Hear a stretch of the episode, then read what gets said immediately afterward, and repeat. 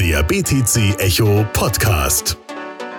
Alles zu Bitcoin, Blockchain und Kryptowährungen.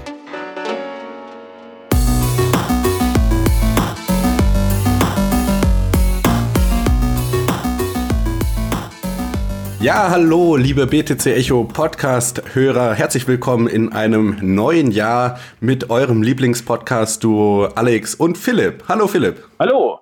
Äh, hallo, Alex. Und fröhliche Weihnachten nachträglich. Ja, fröhliche Weihnachten nachträglich, guter Rutsch ins neue Jahr nachträglich und Wobei krümelkackerisch muss man natürlich sagen, wir sind noch in der Weihnachtszeit. Aber egal, anderes Thema. Ja, wir projizieren, also wir, liebe Zuhörer, wir nehmen diese Folge jetzt noch im alten Jahr auf, aber wir projizieren uns gedanklich auf den 3. Januar 2020 und da, zur Feier des Tages, muss man natürlich auch sagen, ja, alles Gute zum Bitcoin-Geburtstag, oder? Genau, alles Gute zum Bitcoin-Geburtstag. Auf, auf weitere tolle elf Jahre dann ja inzwischen. Und ähm, ja, was kann man dazu, äh, was kann man noch einer der, der Kryptowährung der Zukunft wünschen? ja, to the moon eigentlich nur. to the moon äh, und, und natürlich flächendeckende Adaption und dass diese Adaption mit einem gewissen Bewusstsein darüber, was Bitcoin ist, verbunden ist. Und dazu, denke ich, gehört sehr, sehr stark, dass die Leute wissen, dass sie Bitcoin besitzen und wie sie Bitcoin besitzen sollten. Ich glaube, da sind wir nämlich bei einem der, äh, der, Kernthemen des heutigen Tages schon langsam angelangt. Genau, zur Feier des Tages. Ich fand es doch äh, so witzig, du hattest im Vorgespräch gesagt, eigentlich fängt das neue Jahr erst am 3. Januar an, weil dann halt äh, ja, wir den Bitcoin-Geburtstag äh, feiern und vielleicht hat das der eine oder andere schon mitbekommen. Der Bitcoin-Geburtstag wird mittlerweile als Anlass genommen, den Proof of Keys Tag zu feiern, also den Tag der, äh, für den Beweis der Schlüssel. Und das soll auch so ein bisschen das Thema in unserer heute, heutigen Folge sein. Wir wollen ein bisschen darüber reden, was das ist und wie du daran teilnehmen kannst, um praktisch mit einer weltweiten Community von Bitcoin-Afficionados zu beweisen, dass es die Schlüssel tatsächlich gibt. Und natürlich auch für alle, die jetzt keine Bitcoin-Maximalisten sind. Die ganzen Regeln kann man natürlich auch auf eigentlich, ich, ich denke mal, fast jede andere ernsthaftere Kryptowährung übertragen. Also ähm, sowohl bei, bei Monero sollte man auch im Besitz seiner Keys sein. Da korrigiere mich, wenn ich falsch liege, Alex. Aber nee, nein, ist richtig. Denke, genau, ich denke, da liege ich richtig. Ähm, Ethereum ist, das, äh, ist dasselbe. Und, äh, ähm, auch bei auch bei Stellar und XRP ist es sinnvoll, eine Wallet zu, äh, ähm, zu betreiben, in der man im Besitz dieser Keys ist etc. Also das lässt sich wirklich flächendeckend auf, ich würde mal sagen, bestimmt mindestens 90 Prozent des Kryptobereichs übertragen. Selbst wenn es um selbst wenn es um Token, um billige ERC-Token geht, dann ist es immer noch besser, wenn man die wirklich in einer Ethereum-Wallet mit Private Key etc. hält, als die auf irgendeiner Billigbörse mit katastrophaler Liquidität liegen zu haben. Ja, ich finde auch immer, es ist so schön, dass der Proof of Keys Tag sich an die Weihnachtszeit anschließt und wir wissen ja, Weihnachten ist eine besinnliche Zeit und so ist eigentlich auch der Proof of Keys Tag eine besinnliche Zeit, wo man sich eben darauf besinnt, was sind denn die Fundamentals von Bitcoin und wie kann ich das denn tatsächlich in die Realität ausleben? Und eines der Sprichwörter, das ja sicher jeder von uns schon gehört hat, ist Don't Trust, Verify. Und Bill, du hast jetzt gerade angesprochen das Beispiel mit den Exchanges und das ist ja eigentlich auch so die Essenz von Proof of Keys, dass wir eben uns überlegen, okay, wo habe ich denn meine Kryptoassets verstreut, weil Vielleicht der ein oder andere hat sogar so viel, dass man den Überblick darüber verliert. Das geht ja relativ schnell, gerade wenn man sich dann ein paar Monate damit nicht beschäftigt hat. Und der Proof of Keys Tag ist eben so der Anlass, wo man sich mal hinsetzt und sagt, hey, ich äh, ja, nehme die Verantwortlichkeit für diese Schlüssel zurück liebe Exchange ja. XY, schick mir doch mal die, die Coins und beweise mir doch, dass du tatsächlich auch im Besitz der Schlüssel bist, weil nach Mount Gox oder Mt. Gox ist ja bekannt, dass das nicht immer so der Fall ist und Mt. Gox war ja nur die erste Exchange, die so pleite gemacht hat und mittlerweile sind da ja auch die eine oder andere Exchange äh, hinterhergefallen. Genau. Ähm, und ich, ich denke dabei, dass ja dazu gehört auch ein wenig immer, ähm, wie, wie soll ich es ausdrücken? Es, eigentlich ist ein Proof of Keys, so wie du es jetzt beschrieben hast, auch umgekehrt für die Börsen eine Art Proof of Solvency. Ja, also ich finde in der Hinsicht jeweils ähm, man man lernt dadurch auch ein wenig die Sicherheit der, des Kryptoassets und auch der Börse kennen. Ich meine, das heißt ja nicht, dass man nie wieder auf der Börse handeln soll oder so, sondern ähm, das ist aber vielleicht auch mal ein Test. Ist da noch alles in Ordnung? Funktioniert noch alles? Ja. Und wenn es alles super geklappt hat, ja klar, natürlich. Gerade Trader müssen ja auch häufiger ein, ein gewisses Kapital auf Börsen liegen haben, weil die können nicht immer hin und her wechseln und so. Aber dann weiß man, dann ist man sich auch mal wieder etwas sicherer, dass das funktioniert. Vielleicht auch noch so ein bisschen so, wenn man so will, ein kleiner idealistischer Gedanke zum Thema ähm, Proof of Keys. Ich hatte jetzt vor kurzem ähm, so einen etwas komischen Satz gelesen. Ähm, wir haben äh, vielleicht ich denke mal so, die Zuhörer und du, Alex, haben auch das mitbekommen, dass ähm, das glaube, das war, ähm, das war der Chef von Binance, der gemeint hat, dass China im Augenblick sehr, sehr stark das Mining fördern würde. Ja. Und dann kam irgendwo hat jemand gemeint, ja, wenn jetzt da aber China die Kontrolle darüber bekommt, das wäre doch katastrophal für Bitcoin, weil ähm, dann würden die Leute nicht mehr Bitcoin vertrauen. Und ich finde da eigentlich vom Mindset her schon was ein bisschen falsch. Ich vertraue nicht Bitcoin. Mhm. Ja, also, weil ich das die, die Stärke an Bitcoin ist, dass du Bitcoin nicht vertrauen musst. Dass ja. du es überprüfen kannst. Und dasselbe ist halt bei jeder guten Kryptowährung. Du sollst denen nicht einfach vertrauen, sondern du sollst äh, überprüfen, ob das alles mit rechten Dingen zugeht. Und dazu gehört eben die Hoheit über die Private Keys zu, zu verifizieren und zu optimieren.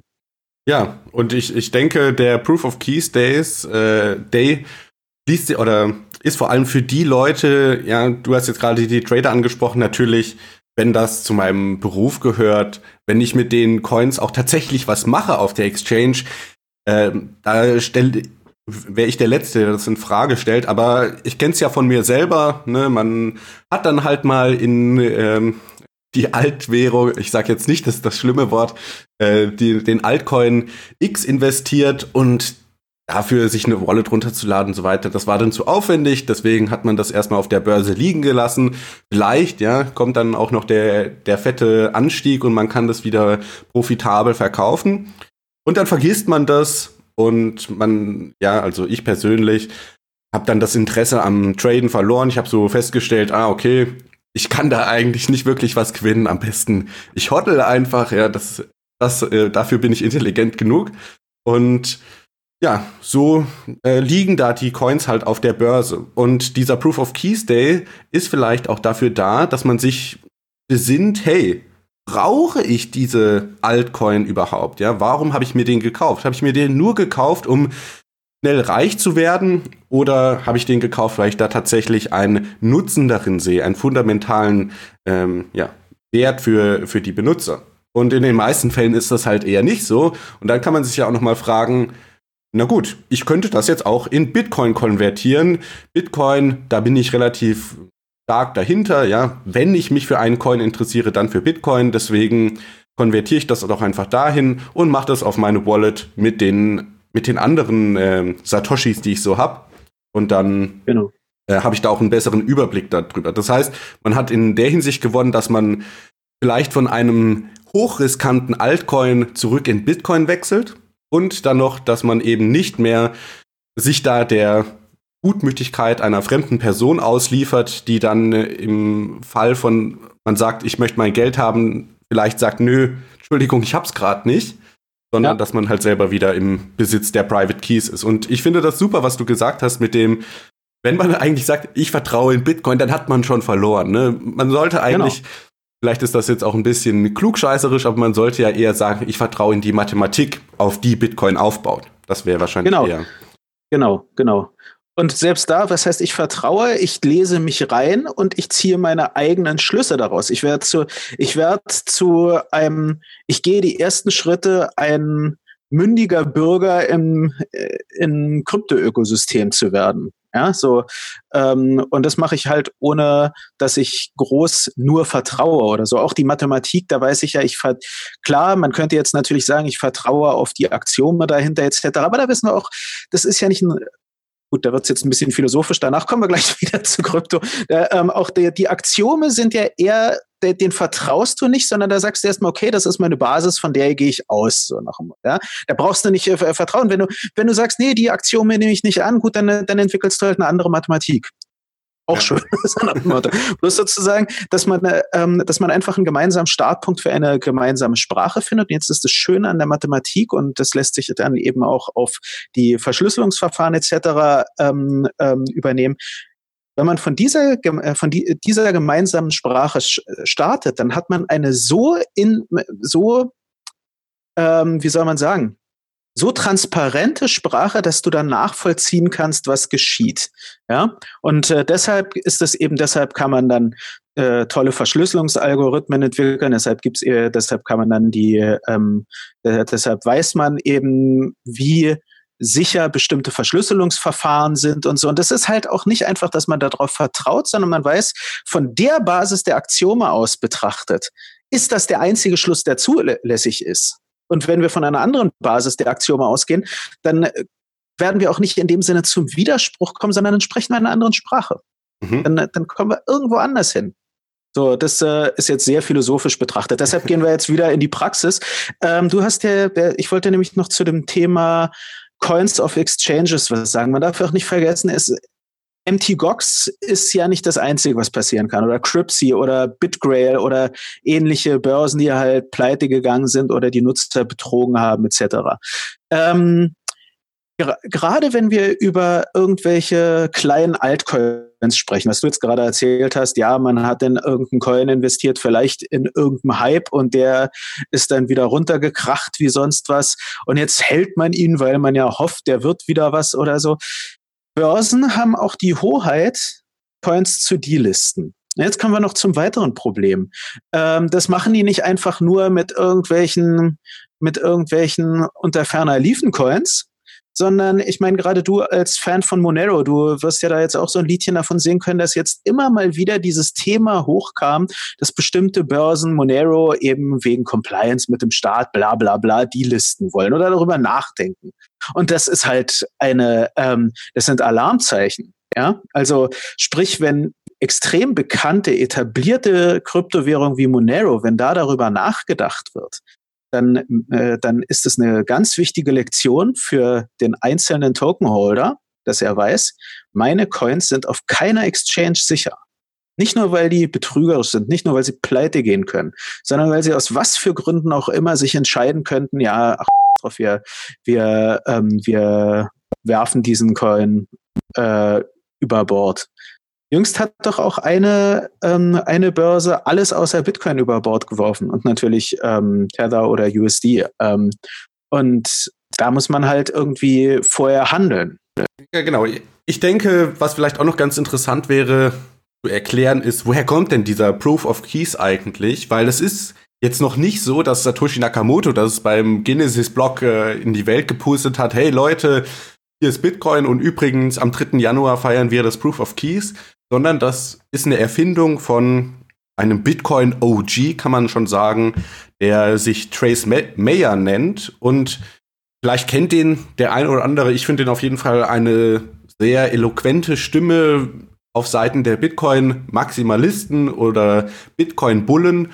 Und der hat eben ja das auf Twitter als Meme herausgebracht. Hey Leute, 3. Januar, wir ziehen all unser Geld von den Exchanges ab. Das heißt, wir machen einen Bankrun, ja, im klassischen Sinne.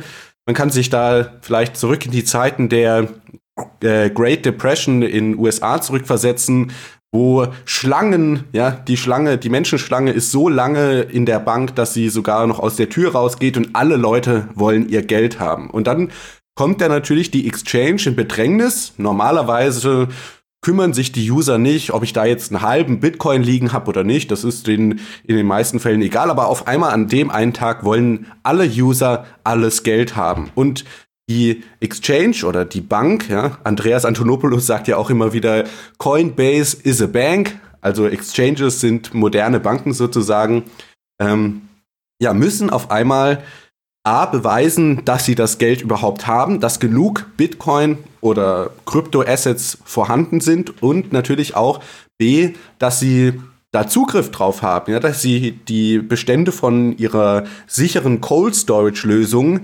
eben äh, ja, transferieren können an die User wieder selber. Und interessanterweise in der Geschichte von Proof of Keys hat dieser Tag tatsächlich schon dazu geführt, dass Börsen pleite gegangen sind, beziehungsweise sie waren vorher schon pleite, aber es ist auf einmal aufgefallen, dass diese Börsen eben mhm. nicht äh, volle Reserven haben, dass nicht alle Nutzer, die angeblich Geld haben, auch tatsächlich Geld da haben. Und diese Börsen wurden dann eben ja, aus dem Markt genommen, weil eben diese, diese Annahme getestet wird. Und das genau. finde ich eben so eine, ja, so eine schöne, so ein schöner Beigeschmack dabei, dass wir eben vorzeitig betrügerische Exchanges oder schlecht geführte Exchanges aus dem Markt nehmen können, weil wir auf einmal so einen ja, äh, artifiziellen, so einen künstlichen Bankrun produzieren. Ich finde, das ist auch so eine weitere Dimension des klassischen Be Your Own Bank. Be Your Own Bank heißt ja nicht einfach, dass du dein Geld im Tresor, sprich deiner Wallet, auf Ewigkeiten lagerst, sondern es heißt, dass du ein aktiver Partner am Finanzökosystem wirst und ein kritischer Partner. Und in der Hinsicht finde ich äh, beim Proof of Keys das Interessante, man unterzieht eben allen Börsen einen Härtetest. Und das, es gehen ja nicht alle pleite dabei. Ja? Und auch die Börsen lernen dabei. Wenn sie wissen, sowas, mit sowas muss man rechnen können, ihr, dass Nutzer schnell ihr Geld zurückhaben wollen, dann werden sie ihre, äh, zum Beispiel ihre internen Wallet-Mechaniken daran anpassen und so weiter. Ja? Und die ehrlichen Börsen, die die Arbeit gut machen und so, die werden sich auch äh, dadurch auch gut durchsetzen. Also in Hinsicht, ich denke, das ist auch etwas, was man nicht einfach nur als sozusagen so böses ähm, Cypherpunk gegen Kryptobörse sehen muss oder so, sondern es ist eigentlich eine Art, an der das gesamte Ökosystem, eine, eine Haltung oder ein Fest, sage ich mal, ähm, wo das äh, gesamte Ökosystem dran gewinnen kann. Ja? Ja. Und deshalb beginnt das Kryptojahr am 3. Januar 2009. genau. Ja, es ist eigentlich ein kostenloser Stresstest, den die Bitcoin-Community den Börsen anbietet. Und was ich ganz lustig fand, als Trace Mayer zum ersten Mal, das war glaube ich Anfang Dezember vorletzten Jahres, diesen äh, Tag bekannt gegeben hat und gesagt hat, hey Leute, 3. Januar, wir machen einen äh, Bankrun, geht zu euren Exchanges hin und äh, versucht alles abzuziehen. Coinbase hat dann ein paar Tage später darauf gesagt, okay, ähm, wir werden jetzt hier mal unser System testen. Ja, also jetzt nicht als direkte Antwort, aber man kann jetzt spekulieren, dass die das schon als Antwort äh, auf ja. diesen Proof of äh, Keys Day gemacht haben und dann einfach mal 850.000 Bitcoin bewegt haben, ja, in ihrem Cold Storage. Einfach nur, um zu sehen, ob es auch tatsächlich funktioniert. Und genau. Coinbase besteht bis heute also gehen wir mal davon aus, dass die liquide sind.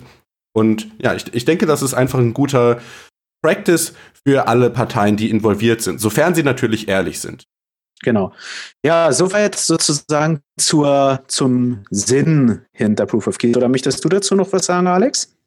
Ähm, nee, nicht unbedingt. Ich würde jetzt dazu übergehen, für die Nutzer, die oder für die Zuhörer, die jetzt sagen, ja, ihr habt mich ja schon überzeugt, ich weiß aber gar nicht wirklich, wie ich da vorgehen kann. Würde ich so ein paar Empfehlungen mit an die Hand geben, wie man leichter genau. diesen, diesen Tag äh, durchleben kann. Genau, sehe ich nämlich, äh, äh das wollte ich nämlich auch machen. Und ähm, ich würde gerne mit einer Sache anfangen. Ich meine, wer unseren Podcast hört, BTC Echo liest oder allgemein im Crypto-Space unterwegs ist, der vielleicht sagt er jetzt schon, ach Mann, ja, Leute, ist, ihr tragt Eulen nach Athen, ja. Man, äh, denke ich, äh, habe mein ganzes Hab und Gut auf, äh, auf irgendwelchen Börsen. Ich habe auch Bitgrail erlebt und so weiter. Kann ja gut möglich sein. Ja? Ähm, jetzt aber so die Gretchenfrage in den Raum gestellt. Ähm, ist deshalb die Lösung, dass ich sage, ja, ich habe, ich vertraue voll und ganz meinem Ledger oder meinem Trezor oder wie das äh, Hardware-Wallet der Wahl auch immer heißt. Ist das, äh, ist, äh, ist das dann alles? Nur mal so als Frage an dich, auch Alex. Nee, und für mich persönlich, ich nehme mir den, diesen Tag auch als Anlass, nicht nur die Kryptobestände auf den Börsen zu überwachen beziehungsweise eventuell zu bewegen, sondern vielleicht auch zu schauen, ja, wie, wie sieht's eigentlich aus mit meiner eigenen Sicherheit? Ich denke, das ist die, die Gretchenfrage. Was für eine Wallet benutze ich? Ja, was für eine Software? Ist das eine äh, renommierte Software oder eine Software, die vielleicht eher aus dunkleren Ecken des Internets stammt? Und also gut, bei Trezor und Ledger wahrscheinlich nicht so, da benutzt man eher die offiziellen Softwares, aber es gibt ja auch Paper Wallets und Mobile Wallets und sonst was. Und vielleicht auch, ich habe hier Bitcoin oder Satoshi, die ich gar nicht anfassen will für ein paar Jahre. Kann ich die vielleicht noch sicherer abspeichern oder soll, oder kann, kann ich vielleicht zu einem Multi-Signature-Setup gehen, ja? Zwei von drei oder so. Genau. Genau. Und ich finde eben, du, du, sprichst so auch Punkte an, die ich da sagen wollte. Also erstmal ist die Sache, ähm, wenn, wenn man auf sein Ledger Wallet vertraut, dann lebt man nicht mehr nach dem Geist von Don't Trust, Verify. Ja, das muss einem auch immer klar sein. Dann vertraue ich darauf, dass das, also das ist jetzt keine Abwatschung gegen das Ledger Wallet. Das kannst, kann man auf alles andere übertragen. Ähm, und in der Hinsicht sollte man auch beim Proof of Keys zum Beispiel mal überprüfen. Es muss ja keine große Summe sein und es kann zum Beispiel auch eine Transaktion quasi an sich selbst sein oder so. Ähm, kann ich überhaupt noch auf die Coins zugreifen? Ja? So, mhm. ähm, äh, wenn ich, äh, ich meine, stellen wir uns mal, spinnen wir mal ein wenig, stellen und stellen uns vor, wir haben jetzt seit zehn Jahren auf einer Hardware-Wallet unglaublich viel ähm, äh, Bitcoins gelagert und es gibt einen riesen Wasserschaden und äh, oder durch irgendeinen Grund kann ich jetzt nicht mehr auf die Hardware-Wallet zugreifen. Ja, so Drama könnte das sein, wenn ich jetzt wirklich sage, ich vertraue nur auf Ledger.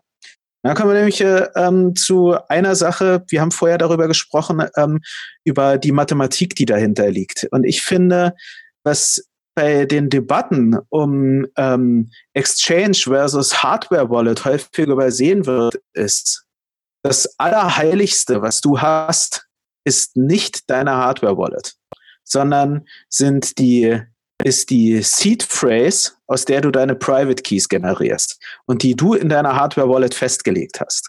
Das ist das Allerheiligste, das ist dein Reichtum, das sind deine Keys.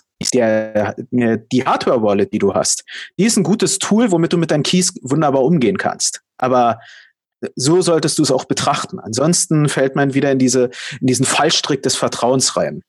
Ja, genau. Also, wenn ich eine Hardware, Ledger Hardware Wallet habe und die super sicher aufbewahre, aber die Seed Phrase fürs Ledger ist irgendwie an der Pinwand, wo, wo ich auch noch meine täglichen To-Dos äh, anhefte und so weiter. Das ist dann, ja, also da kann der Pin vom Ledger noch so gut sein.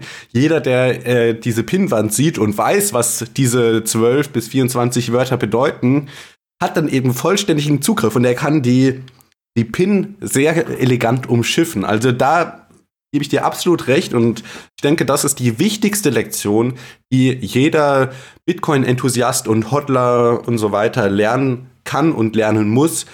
Die Private Keys sind die Schlüssel zum Königreich und da muss man wirklich sehr vorsichtig mit umgehen.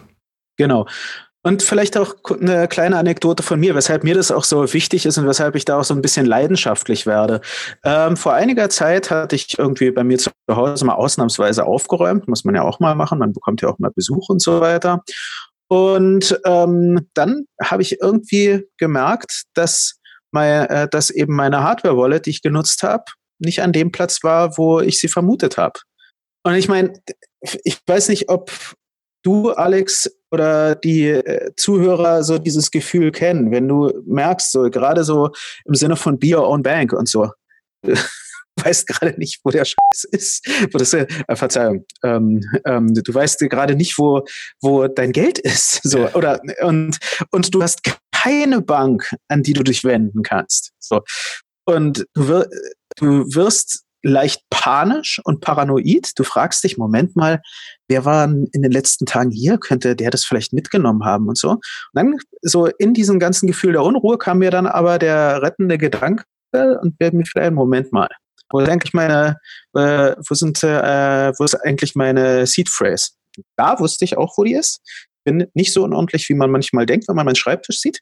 Ähm, und ja, also dann konnte ich zum einen überprüfen, das Geld ist noch drauf. Also sprich, selbst, selbst wenn eine Person meine Hardware-Wallet mitgenommen hätte, wäre das Geld noch drauf. Schon mal sehr schön. Und jetzt kommt aber noch das Tollste dabei.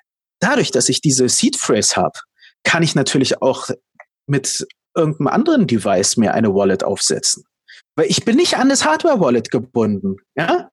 Ich kann das, ich kann das in Electrum oder Jax oder sonst wo machen, ja. Und ich kann jetzt eben, ich habe ja gesagt, man wird paranoid. Man, man, kann jetzt das Geld woanders hin übertragen. Und selbst wenn jemand de, das Hardware-Wallet geklaut hätte, ja, dann hätte er halt eine Hardware-Wallet. Schön für ihn, aber halt mit, äh, mit äh, nichts drauf. Ja. Äh, sprich, man ist, im, man ist dadurch Herr seiner Sache. Pointe übrigens nebenbei, ich habe das Hardware-Wallet gefunden und es war eigentlich ziemlich sinnvoll weggepackt. Ich habe irgendwie blöd geguckt gehabt. Aber war für mich eine sehr wichtige Lektion.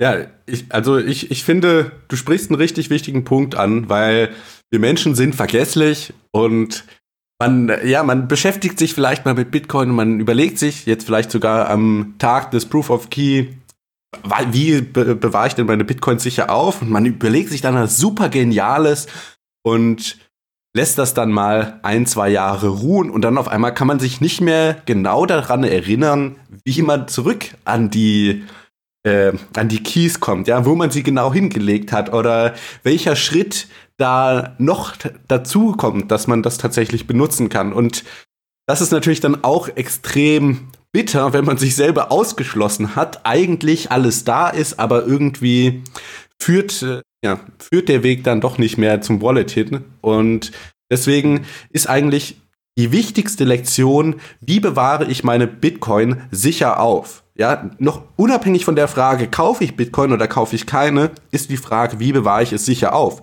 Weil wenn man sich Bitcoin kauft, es aber nicht sicher aufbewahrt und dann am Ende trotzdem alles verloren hat, ist, könnte man jetzt argumentieren, da bin ich ja noch schlechter dran, als wenn ich es gar nicht erst gekauft hätte.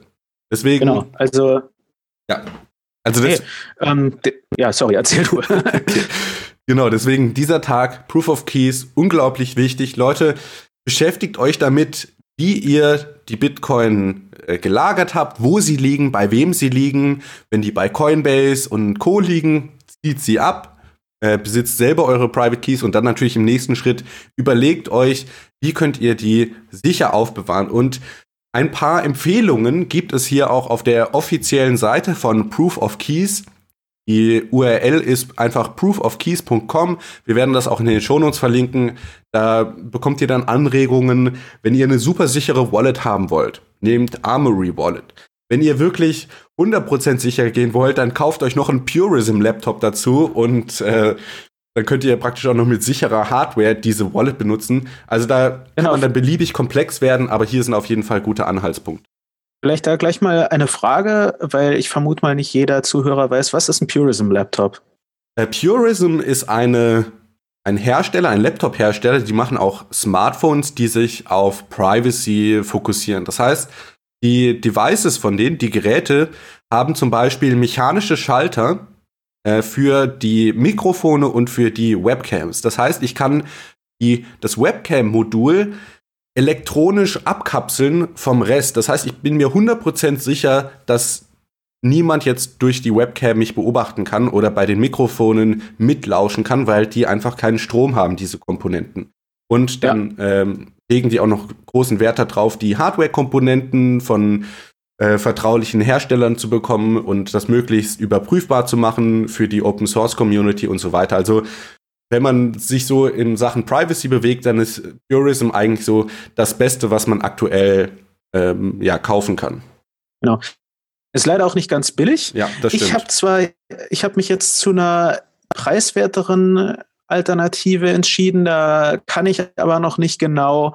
Also Darüber können wir gerne mal in einer anderen Podcast-Folge sprechen, wenn ich darüber mehr sagen kann. Leider Gottes ist nämlich der Laptop noch nicht angekommen. Ich habe mir einen Pine 64 Pro geholt ähm, und die haben gerade auch, was so Hardware-Switches betrifft, sind die sehr stark und ähm, so die, ähm, die Architektur hinter Pine 64, ähm, was so ARM-based ist, die ist auch sehr bekannt. Also da kann man dann auch über, den, über das Schlagwort Open Hardware viel argumentieren. Ähm, aber bevor ich da mehr sagen kann, ähm, muss ich da, da mich selber reinfinden und vor allem muss erstmal der Laptop hier ankommen. Ich warte seit einem Monat da drauf und ein bisschen traurig. Aber anderes Thema. ähm, ich denke aber, jeder kann eigentlich jetzt diesen Proof of Keys wirklich so ein bisschen, so wie man es ja auch von Silvester kennt, oh, was für Vorsätze fasse ich fürs neue Jahr etc. genau. Im, ich finde, im Krypto-Ökosystem können wir sowas ähnliches machen. Also ähm, du hast jetzt auch schon angesprochen, zieht eure Coins mal von Coinbase ab, nicht wegen Down with Coinbase, sondern überprüfen wir Coinbase. Äh, Base. Ja, so sind wir mal, gucken wir mal, ähm, halten die das, was sie versprechen, so Und dasselbe lässt sich auf andere Banken und Exchanges übertragen. Ich finde auch, wenn man die Coins selber besitzt, finde ich, kann man auch da mal so ein paar Vorsätze fassen. Sei es, dass man die Coins mal testweise bewegt, also nicht alle, sondern einfach mal guckt, habe ich überhaupt noch Zugriff drauf auf, mein, auf, äh, auf meine Altersvorsorge? Ja, sozusagen. Oder ähm, ich meine, auch wenn jetzt zum Beispiel Bitcoin nicht unbedingt jeden Tag Neuerungen im Protokollsystem hervorbringt, ja, also man wirft ja auch gern Bitcoin eine gewisse Trägheit davor.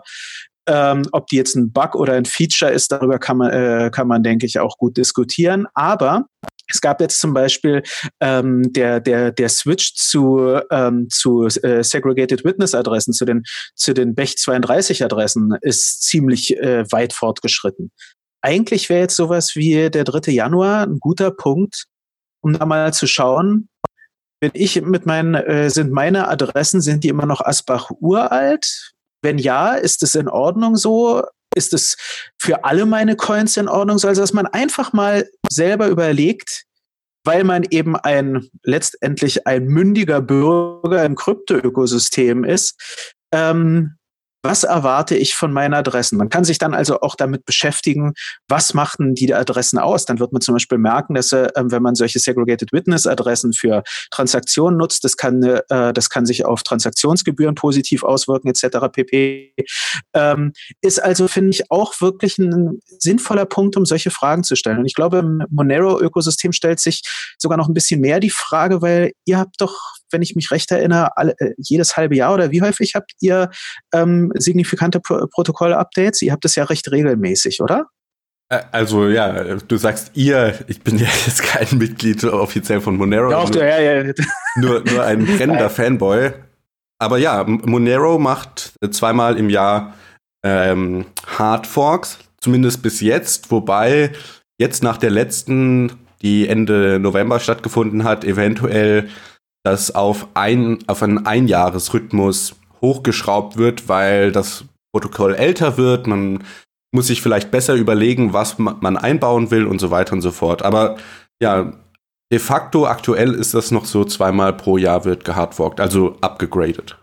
Und zwar ist es bei, ich sag mal, bei guten Kryptowährungen ist es ja ohnehin so, dass natürlich wird man die mit den Legacy-Adressen werden die nicht verloren gehen. Klar, ich meine, das wäre eine Katastrophe. das wäre wär ein extrem zentralisiertes System. Ja? Ähm, aber man äh, sollte, finde ich, trotzdem einfach sich bei so, äh, gerade zu solchen Tagen wie jetzt eben dem 3. Januar ist eine wunderbare Gelegenheit, um mal einfach sozusagen einen freundlich kritischen Blick auf seine eigenen Bestände zu werfen und sich zu fragen, ist das alles so sinnvoll? Ist es sinnvoll, dass ich, was weiß ich, dass ich die äh, seit 2010 alles Geld an eine Legacy-Adresse geschickt habe, die inzwischen Trilliarden wert ist. Ist natürlich bei mir nicht der Fall, aber ähm, also sprich, habe ich irgendwie einen kleinen Honeypot ähm, geschaffen, ja, sollte man vielleicht dann auch überlegen, wie gehe ich jetzt damit um, weil wieder das sind das sind eure Keys, ihr könnt das alles damit machen, ja? So ihr habt die Macht darüber. Ihr seid äh, zwar nicht First-Class-Citizens, das wäre, finde ich, ein zweiter Vorsatz fürs neue Kryptojahr, dass man ein, eine Full-Node aufsetzt. Ähm, aber ihr seid mündige Bürger im, im Krypto-Ökosystem. Also das wäre sozusagen so ein bisschen das, was ich den, äh, was ich äh, euch Zuhörern auf den Weg geben würde. Und was auch ich selber machen werde. Also ich werde äh, genauso auf meine, auf meine Bestände schauen. Genau. Und ähm, also, wenn, du jetzt diese Folge hörst am 3. Januar, dann setz dich doch vielleicht abends mal hin, auch nur vielleicht, um mal zu gucken, habe ich denn überhaupt noch Geld auf Beständen? Weil manchmal vergisst man das ja. Der genau. ähm, Podcaster Peter McCormack von What Bitcoin Did hat zum Beispiel erzählt, dass er letztes Jahr, also 2019 beim Proof of Key, ähm, einen halben Bitcoin gefunden hat auf einer Börse. Ja, und das ist dann natürlich auch erfreulich, wenn man auf einmal merkt, hey, da, da war ja noch was, was ich irgendwie total übersehen hatte. Und dann holt man das erstmal zu sich und dann freut man sich noch. Also man kann da tatsächlich auch noch was gewinnen, in Anführungszeichen, weil man das vielleicht sogar schon abgeschrieben oder vergessen hätte. Und sei es auch nur eine Erkenntnis. Ich meine, ich hatte mal in die andere Richtung, jetzt Gottlob nicht über einen halben Bitcoin, es war, es waren Peanuts. Das war, äh, waren halt irgendwelche Altcoins auf irgendeiner Börse, die dann halt, wie ich dann gemerkt hatte im letzten Jahr, als ich mal meine ganzen Funds mal alles überprüft hatte, ja, die Börse, die war dann halt nicht mehr zugänglich. Und ja, damit waren halt auch die Coins dann weg war kein großer Verlust. In der Hinsicht fand ich es jetzt nicht dramatisch. Aber für mich war es halt wichtig, dann wusste ich, was ich habe oder was ich in dem Fall nicht habe. Dann äh, verlässt man sich nicht drauf und führt, was weiß ich, bei seiner eigenen Portfoliorechnung den Wert weiter und wird dann nervös, wenn dann, das, das war halt irgendein, irgendein kleiner Coin, das, was wir vorher, ähm, äh, was wir halt zu Anfang als Thema hatten. Ähm, dann führt mir nicht darüber weiter Buch und freut sich, wenn es zu einer Kursexplosion kommt, nur um dann zu merken, ach, ich habe keinen Zugriff mehr drauf. Und so ist der jetzt für mich aus den Augen, aus dem Sinn. Ich weiß nicht mal mehr, wie viel Geld das war. Ähm, und sind in der, dem Sinne, ich glaube, in der Wirtschaft spricht man da von Sunken Coasts. Also ähm, ist mir jetzt egal. Genau. ähm, ja, und übrigens auch, wenn, wenn ihr die Folge jetzt später als dem äh, dritten ersten hört, das heißt ja nicht, dass ihr es verpasst habt und dass ihr jetzt nicht mehr beweisen oder die Börse unter Beweislast stellen könnt, dass sie euch die Coins überweisen sollen, sondern man kann das natürlich immer machen. Es hat sich halt einfach jetzt so etabliert. Dritter, erster Geburtstag von Bitcoin. Wir halten die Mantra hoch, don't trust, verify und deswegen beweist doch mal tatsächlich, dass es die Keys zu den jeweiligen Beständen auch gibt. Aber man kann das natürlich immer machen. Es ist vielleicht auch ein bisschen klüger, das vielleicht nicht am 3.1. zu machen, weil man kann sich jetzt überlegen, wenn das alle Leute am 3.1. machen, dann wird das Netzwerk ja äh, zugespammt, in Anführungszeichen gespammt, oder das Netzwerk ist voll mit Transaktionen. Das heißt, die Gebühren gehen hoch und man zahlt dann ein bisschen mehr. Vielleicht wäre es intelligenter, das schon am 2.1. zu machen oder vielleicht ein bisschen später, wobei da muss man natürlich auch mit einkalkulieren, wenn jetzt tatsächlich ein Exchange pleite geht, während diesem oder wegen diesem äh, Proof of Keys, dann ist man natürlich später vielleicht etwas sogar schon zu spät. Äh, das zum einen und natürlich die andere Sache ist also ähm, natürlich man kann auch ähm, an jedem Tag kann man ja seine Bestände von einer Börse abziehen aber dieser Härtetest für eine Börse den kann man natürlich, also ich unterstelle mal den Zuhörern, dass sie genauso arme Schlucker sind wie wir beide. Ähm, dementsprechend, wir werden nicht eine Börse in die Knie zwingen, wenn wir unsere Bestände abziehen. So, wenn wir sie allein abziehen. Aber gemeinsam sind wir stark und so weiter, nicht wahr? Ähm, äh, eine Faust ist stärker als fünf Finger und wie die ganzen Metaphern dann äh, heißen. Ähm, da kann man dann natürlich diesen Härtetest dann machen. Und dafür bietet sich der 3. Januar an.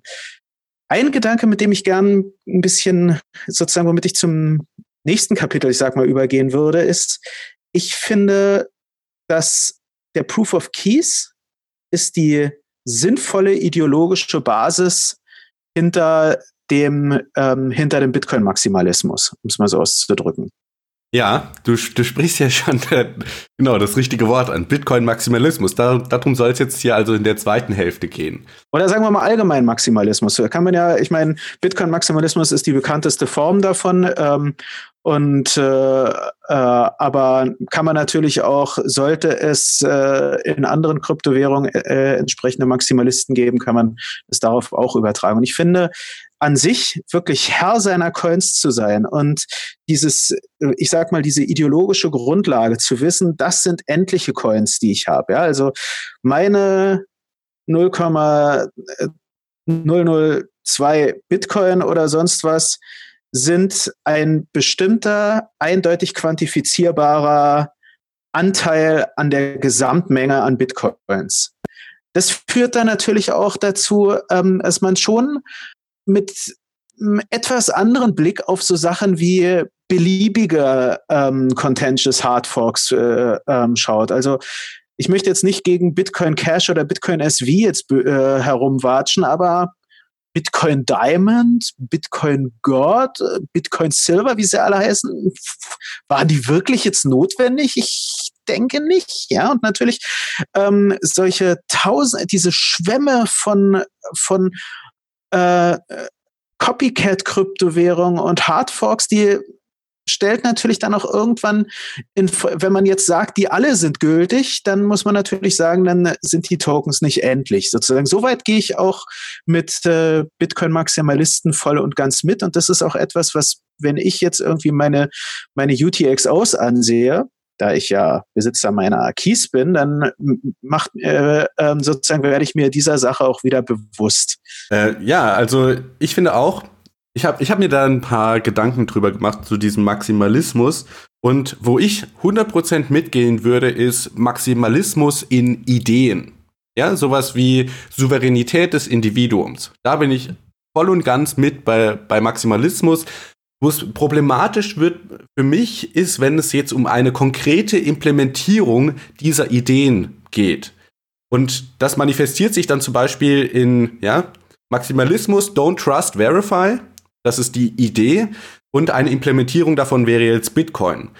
Sich darauf zu verschießen, sage ich jetzt mal, und zu, immer zu sagen, ja, Bitcoin ist das einzig wahre, finde ich, lässt einen so ein bisschen blind werden vor dem, um was es eigentlich geht, und zwar das Ideal, ja, die Idee. Und weil es könnte ja sein, wenn man jetzt sagt, okay, ich komme eigentlich von dem Ideal, dass ich verifiziere, anstatt zu vertrauen, und ich habe jetzt einmal die Erkenntnis gewonnen, Bitcoin macht das am besten. Deswegen evaluiere ich gar nicht andere Implementierungen, sondern ich habe jetzt praktisch mein Camp gefunden und ich bleib da jetzt. Und ich versuche, wenn ich angegriffen werde, eher mein Camp zu verteidigen, anstatt vielleicht mein, meine Position zu reevaluieren und vielleicht zu der Erkenntnis zu kommen, tatsächlich meine Implementierung macht das jetzt nicht mehr ideal. Und das ist eben finde ich, so das Problematische, wenn sich dann die Leute drauf einschießen, ja, ich bin Ethereum-Jünger, ich bin Bitcoin-Anhänger, ich bin Bitcoin-Maximalist und muss ja auch bei mir selber sagen, ich bin Monero-Fanboy und so weiter. Das ist immer pro problematisch. Das Beste, was man machen kann, ist jetzt auch zum Beispiel im Falle von mir, dass ich nicht sage, hey, ich finde Monero toll und um Biegen und Brechen möchte ich, dass Monero zum Coin Nummer eins wird, sondern dass ich sage, mir geht es um die Idee Privatsphäre. Ich möchte Privatsphäre haben und ob das jetzt von Monero, Zcash, Dash oder Bitcoin kommt, ist mir letztendlich egal. Das finde ich einen wichtigen Punkt. Also ich, ich bin da zwar sozusagen, wenn man so will, ein bisschen toleranter als du. Ich habe an sich nichts dagegen, wenn jemand sachlich oder meinetwegen auch mit ein bisschen trollischem Augenzwinkern so eine Maximalthese vertritt. Ja, es, ich finde es sogar teilweise echt spaßig. Also würde ich Popcorn essen, würde ich manchmal vor Twitter mit einer Tüte Popcorn sitzen und das genießen. Ähm, aber, also ich, ich würde es sogar gut finden, wenn Leute sozusagen da einen sachlichen Disput führen würden was sie auch teilweise tun. Ich meine, ähm, auch wenn jetzt zum Beispiel Giacomo Succo auf Twitter nicht immer bekannt ist für den sachlichen Diskurs, ich fand, äh, ich äh, habe ne, äh, äh, das Interview, was ich mit ihm geführt habe, ich habe das echt genossen, hat tierischen Spaß gemacht, mit ihm zu sprechen mit äh, sozusagen auch ein bisschen Einsicht in seine Gedankenwelt zu gewinnen und so. Das finde ich an sich vollkommen in Ordnung, aber erstens, wie du sagst, ich finde immer, man sollte immer sich fragen, worum geht's eigentlich? Ja, auch als, selbst wenn du ein rabiater Bitcoin-Maximalist bist, solltest du dir immer wieder auch selbstkritisch die Frage stellen. Und wenn du dann darauf nur äh, Orange Coin Good sagen kannst oder, oder Hashtag äh, Bitcoin fixes this oder so, dann solltest du halt da weitergraben. Dann solltest du fragen, warum? Ja, ähm, und de, sich wenigstens etwas selber herausfordern. Ähm, ja, jetzt muss ich ein bisschen. Also erzähl du erstmal. Sorry. Ich, ich finde das ganz, ganz, ganz wichtig, dass man sich eben nicht auf Rasendrescherei versteift, ja, dass man jetzt eben nicht die ganze Zeit sagt, Bitcoin fix ist das, sondern dass man auch den Schritt weitergeht und tatsächlich begreift, ja, dass das im Kopf Klick macht, warum Bitcoin das fixt. Und dass man dann eben, ja, das ist so ein, so ein Shortcut, dass man sagen kann, Bitcoin fix ist das und Orange Coin good, Number go up.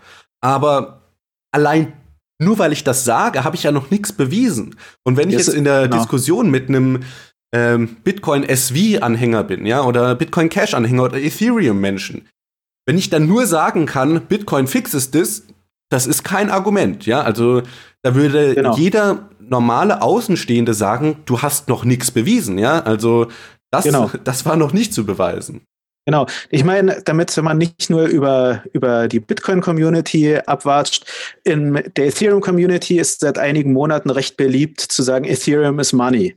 Was meint ihr damit? Ja, also und vor allem nicht nur, was meint ihr damit, sondern was wurde aus dem, was wurde aus den äh, ähm, Unstoppable Applications, aus dem World Computer in dem Zusammenhang? Ja, also wenn jetzt auf einmal Ethereum Money ist, wie passt es auch mit, der, mit DeFi zusammen? Ist wirklich Ethereum Money oder ist es eher ein System, was Geld ermöglicht? Ja, also sprich, geht hier auch jetzt gar nicht, äh, wie gesagt, es geht nicht um ein Abwatschen, sondern um ein ähm, Herausfordern zum selber ähm, seine eigenen, The äh, seine eigenen Thesen in Frage stellen. Ja? Ähm, und ich meine, wo ich dann nicht jetzt so sozusagen so gutmütig bin wie bisher, sondern was ich im Augenblick, ich glaube, wir hatten das zur, in der September-Folge hatte ich das auch schon mal kurz angesprochen, was ich eine extrem unglückliche Entwicklung im Krypto-Ökosystem im Augenblick finde, ist, ähm, dass aus diesem, aus diesem Maximalismus nicht einfach ein Trollen wurde. Wie gesagt, ich habe ich hab nichts gegen Trollen im Internet. Dazu bin ich viel zu sehr ein Nerd, als dass ich was dagegen haben könnte. Ich finde das, ich, äh, ich, äh, ich, äh, ich lese von äh, zum Beispiel Beiträge von Judy Weinheimer, äh, Weinheimer, lese ich super gern, dass er dann zwischendurch Tron geschillt hat, nur um der, um Ethereum eins auszuwischen. Äh, äh, ich, äh, ich musste schon dabei ein bisschen lachen und so, ja. Alles gut, aber ähm, erstens die Atominem-Angriffe, die nehmen extrem Überhand Zweitens ist es äh, schon teilweise interessant, dass dieselben Personen, die Atominem-Angriffe in alle Richtungen schießen, selber nichts aushalten. Und da muss ich halt sagen, Leute, wenn ihr unter der Gürtellinie schießt, dann, dann, dann seid auch bereit, entsprechende Schläge zu kassieren. Ähm, ansonsten ist es erbärmlich. Und das Dritte, und das finde ich das Wichtigste und Erbärmlichste, ist, ähm, wenn dazu äh, aufgerufen wird, die andere Seite zu, zu blocken. Ich meine, ähm, es ist auch so eine Heuchelei, wenn man dann irgendwie einerseits, wie häufig man dann irgendwie äh, auf diversen Krypto-Idealisten-Veranstaltungen dann irgendwie von Groß-Community etc. was hört und äh, dass sozusagen Grenzen überwunden werden und so weiter und so fort. Und dann, und äh, dann fängt man damit an, gerade auf Twitter ist es ja dann inzwischen schon fast ein Volkssport. Nicht nur, dass die Leute selber Leute blockieren, sondern dass die quasi eine bis bist du nicht für mich, bist du gegen mich Haltung daraus machen und dazu auffordern, dass äh, ähm, man doch die Person auch blocken soll. Also außerdem, ich, ich dachte eigentlich immer, dass es bei etwas wie Bitcoin und Kryptowährung unter anderem auch um eine Zensurresistenz geht. Und dann führt man einfach selber eine Zensur aus. Naja, also wie gesagt, darüber kann ich schon sehr stark ranten. Ja. Wobei ich, um, um das jetzt äh, zu verteidigen, die Zensur ist ja das ist ja eher ein Ostracism, ja, dass man sich halt von freiwillig von anderen Leuten abkapselt. Aber ich bin prinzipiell da voll bei dir. Einfach sich diesem Diskurs zu entziehen, finde ich schwach, ja. Und das kann jetzt natürlich sein, okay, Alex, ich habe die ersten fünf Jahre von Bitcoin nicht so mitbekommen mit dieser ganzen Scaling-Debatte. Und es kann ja tatsächlich sein, dass der ein oder andere es wirklich leid ist, zum zehnten Mal zu erklären, warum große Blöcke schlecht fürs Netzwerk seien. Aber es kommen ja trotzdem neue Leute dazu. Und wenn diese neuen Leute dann einfach nur den One-Liner mitbekommen, der kein Argument enthält, dann wird das für diese Leute zum Dogma und die verstehen nicht, warum eine bestimmte Position gehalten wird. Und das finde ich ebenso ja. extrem gefährlich, weil ja, dann bewegen wir uns im, im Bereich von, äh, von Kulten, ja, oder wie sagt man dazu ja. im Deutschen, wo man einfach nur den Glauben an eine bestimmte Sache hat und nochmal, ja, auch nochmal zurück zum Proof of Keys. Genau darum geht's ja nicht. Es geht ja darum, genau. zu wissen, ja, und zu verifizieren, anstatt zu vertrauen und zu glauben. Genau. Und deshalb kann ich da auch einladen, also was ich im Augenblick gerne sowohl auf Twitter als auch zum Beispiel auf GitHub mache, ist da den Entwicklern folgen. Weil da, da hört man eben nicht einfach nur Orange Coin Good, um es mal so auszudrücken, oder Ethereum is Money, ähm, sondern man liest Gründe dafür, ja, für diese Position. Oder man merkt, die Leute arbeiten daran. Man merkt auch, dass die Leute dann durchaus selbstkritischer sind oder durchaus auch deutlich offenere Haltung haben, als man gemeinhin dann ähm, den Leuten unterstellt. Ich fand das ganz interessant. Im, ich hatte ja vor im Sommer ein Interview mit Christian Decker ähm, äh, und der hat tatsächlich gesagt, dass ähm, es eigentlich ähm, durchaus unter, unter den Entwicklern im Bitcoin-Ökosystem durchaus nicht wenige gibt, die sagen, irgendwann wird es wahrscheinlich zu größeren Blocken, äh, Blöcken kommen müssen. Nur, was die halt sagen, ist, dass man, dass äh, sie halt die, das äh, etwas übereifrig finden, wie ähm, Bitcoin Cash oder Bitcoin SV vorgehen. Ja, und dass aktuell das System diese großen Blöcke weder braucht noch es sinnvoll ist, die zu verwenden. Ja, sie sagen, äh, aber das fand ich ja ganz interessant. Das ist viel nuancierter, viel viel nuancierter, als man, ja. als äh, man ähm, das immer wieder mitbekommt. Äh, ja, ähm, äh, äh, halt, dass die Blöcke ja unbedingt klein sein müssten, etc. Ja, ähm, und äh, deshalb finde ich, kann ich da wirklich die Leute einladen, wenn es den Leuten mal zu viel ähm, auf im Twitter-Kosmos wird, schaut in GitHubs oder in Use-Groups rein, da ist der Ton ganz anderer, viel angenehmer. Ich wollte nur zu der Sache mit dem ähm, äh, freiwillig zensieren sagen, ich habe an sich, ich meine, wenn jemand still für sich auf Blocken klickt, das ist seine Entscheidung, kann jeder machen. Ja, also ich meine, ja. machen, ähm, das äh, ist äh, sei jedem gegolten.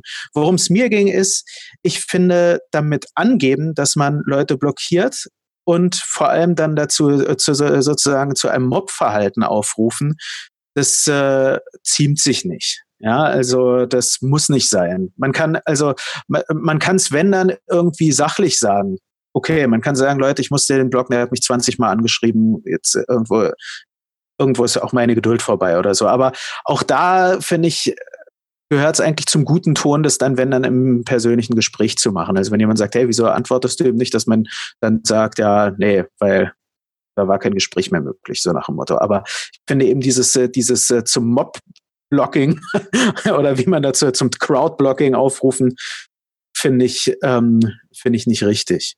Ähnlich ist es wie, ähm, was ich so eine gewisse Schizophrenie finde, ist einerseits zu sagen, be your own bank etc. und andererseits von der SEC zu, äh, ähm, zu verlangen, dass sie doch endlich äh, Ethereum als Security ähm, äh, brandmarken soll. Ähm, ich dachte, wir wollen das alle äh, möglichst ohne die SEC machen, ja, um es mal so auszudrücken. Ja. Also ich finde, äh, man soll dann sich nicht, man soll, da soll man dann durchaus auch konsequent sein. Naja. Ja.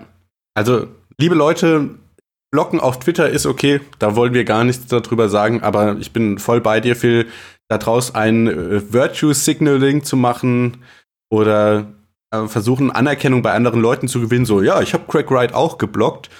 Das ist, äh, ja, ist irgendwie nicht so meins. Und genau. ich, ich denke, man kann da auch nicht so viel dazu lernen, weil man eben sich nicht der Gegenposition äh, aussetzt. Und oftmals kann es halt auch sein, dass ich dann einfach, ich habe kognitive Dissonanz, ja, ich höre jetzt auf einmal auf Twitter was von einer anderen Person, was vollkommen konträr meiner eigenen Meinung ist.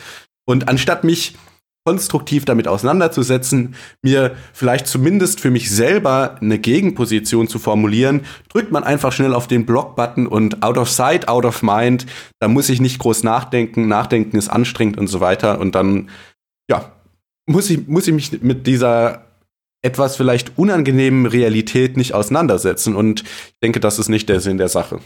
Genau, das sehe ich auch so. Und ja, also ähm, jetzt könnte man natürlich die Frage stellen, was hat das eine mit dem anderen zu tun? Ich finde, das gehört wesenhaft zusammen, weil ähm, Proof of Keys läuft manchmal auch Gefahr, zu so einer Phrasendrescherei einfach gegen Börsen zu sein. Haha, Abuse Exchanges. Ich, vertra äh, ich vertraue nur meinem Ledger. Nee, dann hast du nicht verstanden, worum es beim, ähm, beim Proof of Keys geht, sozusagen. Es geht da auch wirklich bei sowas immer um auch eine Hinterfragung der eigenen Position. Und so ähnlich sehe ich es halt auch mit Maximalismus. Wie gesagt, ich finde, je, jedem steht es frei.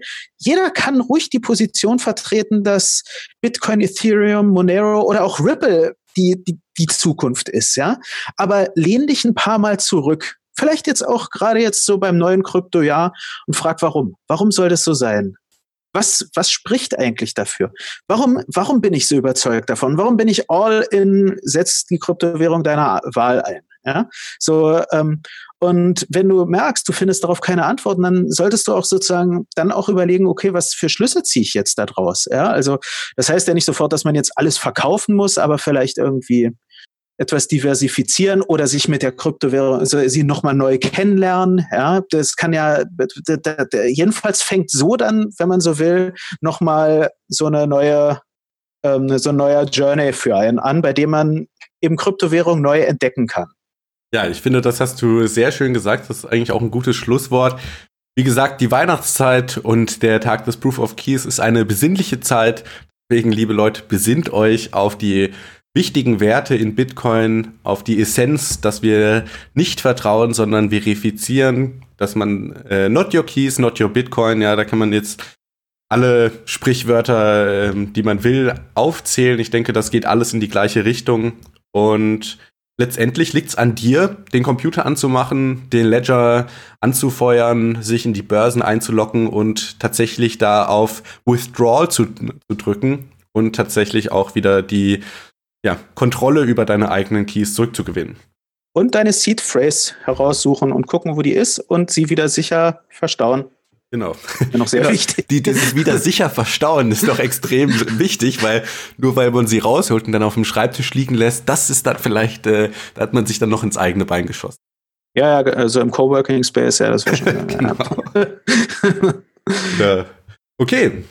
Ja, super. Dann ähm, würde ich sagen, liebe Zuhörer, ich wünsche euch einen wunderschönen Start in das Jahr 2020. Ich bin unglaublich gespannt, was diese neue Dekade für Bitcoin, Kryptowährung, Blockchain, DeFi und so weiter und so fort alles mit sich bringen wird. Es ist eine extrem spannende Zeit und ich freue mich, das mit euch erleben zu können. Mir geht es ganz genauso. Wir erleben jetzt das Jahr 2020 oder 11 nach Genesis Block, depending. genau. Neue Zeitrechnung. genau. Und which time system you're on. Ähm, und ich denke aber so oder so, egal äh, nach welcher Zeitrechnung wir rechnen wollen, bin ich auch unglaublich gespannt, was sich jetzt im Krypto-Ökosystem tut. Und naja, wir werden natürlich wieder darüber, denke ich, auch wieder öfter mal klönen. Also ich habe es jetzt auch sehr genossen, dass wir mal wieder die Zeit gefunden haben, Alex, über ähm, das, was uns beiden so wichtig ist, zu sprechen und euch, liebe Zuhörer, daran teilhaben zu lassen. Genau. Und nicht vergessen, dieses Jahr ist Bitcoin-Halving denke, da können wir auch noch eine gute Folge dazu machen. Aber ja. es ist tatsächlich ein sehr wichtiges Jahr für Bitcoin, weil sowas passiert nur alle vier Jahre. Es ist praktisch wie ein Schaltjahr. Und äh, deswegen allein schon für Bitcoin wird das sehr interessant werden. Das sehe ich auch so. Also bin ich auch super. Da bin ich auch gespannt, was das heißt. Also ob das jetzt äh, To the Moon und so weiter heißt oder nicht. Also meine Erfahrung aus dem Jahr 2016 war, also ähm, ne, äh, ich werde nicht direkt eine Woche danach sofort eine Verzehnfachung des Kurses erwarten. Es blieb eigentlich 2016 recht ruhig erstmal. Ja? Hat sich nicht viel getan. Ähm, wirklich abgegangen ist es ja, ist äh, zwar ist so zu Ende 2016 der Kurs wieder so nach und nach gestiegen, aber das war eigentlich eher sanft. Und ähm, wirklich abgegangen ist es erst dann 2017, vor allem Ende 2017. Also in der Hinsicht, wir werden oder ihr werdet uns noch vorher hören, aber sollte das aus irgendeinem Grund nicht der Fall sein, wenn nach dem Halving der Bitcoin-Kurs nicht sofort explodiert, dann, äh, dann seid nicht sofort enttäuscht. Genau. So. In it for the long haul, wie man so schön sagt. Also. Genau.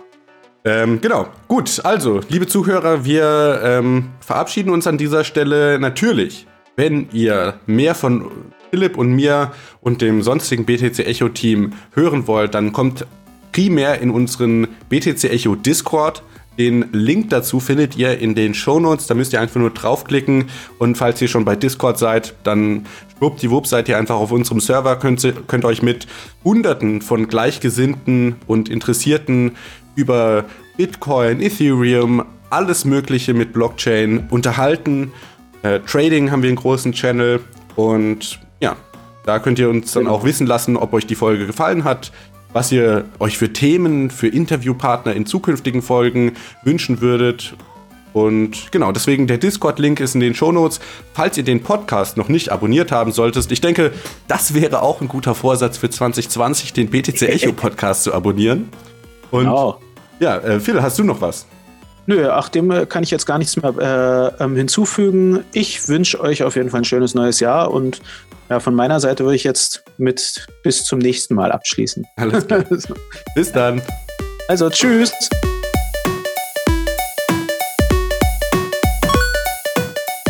Alles, was das Kryptoherz begehrt, findest du auf btc-echo.de. Bis zum nächsten Mal.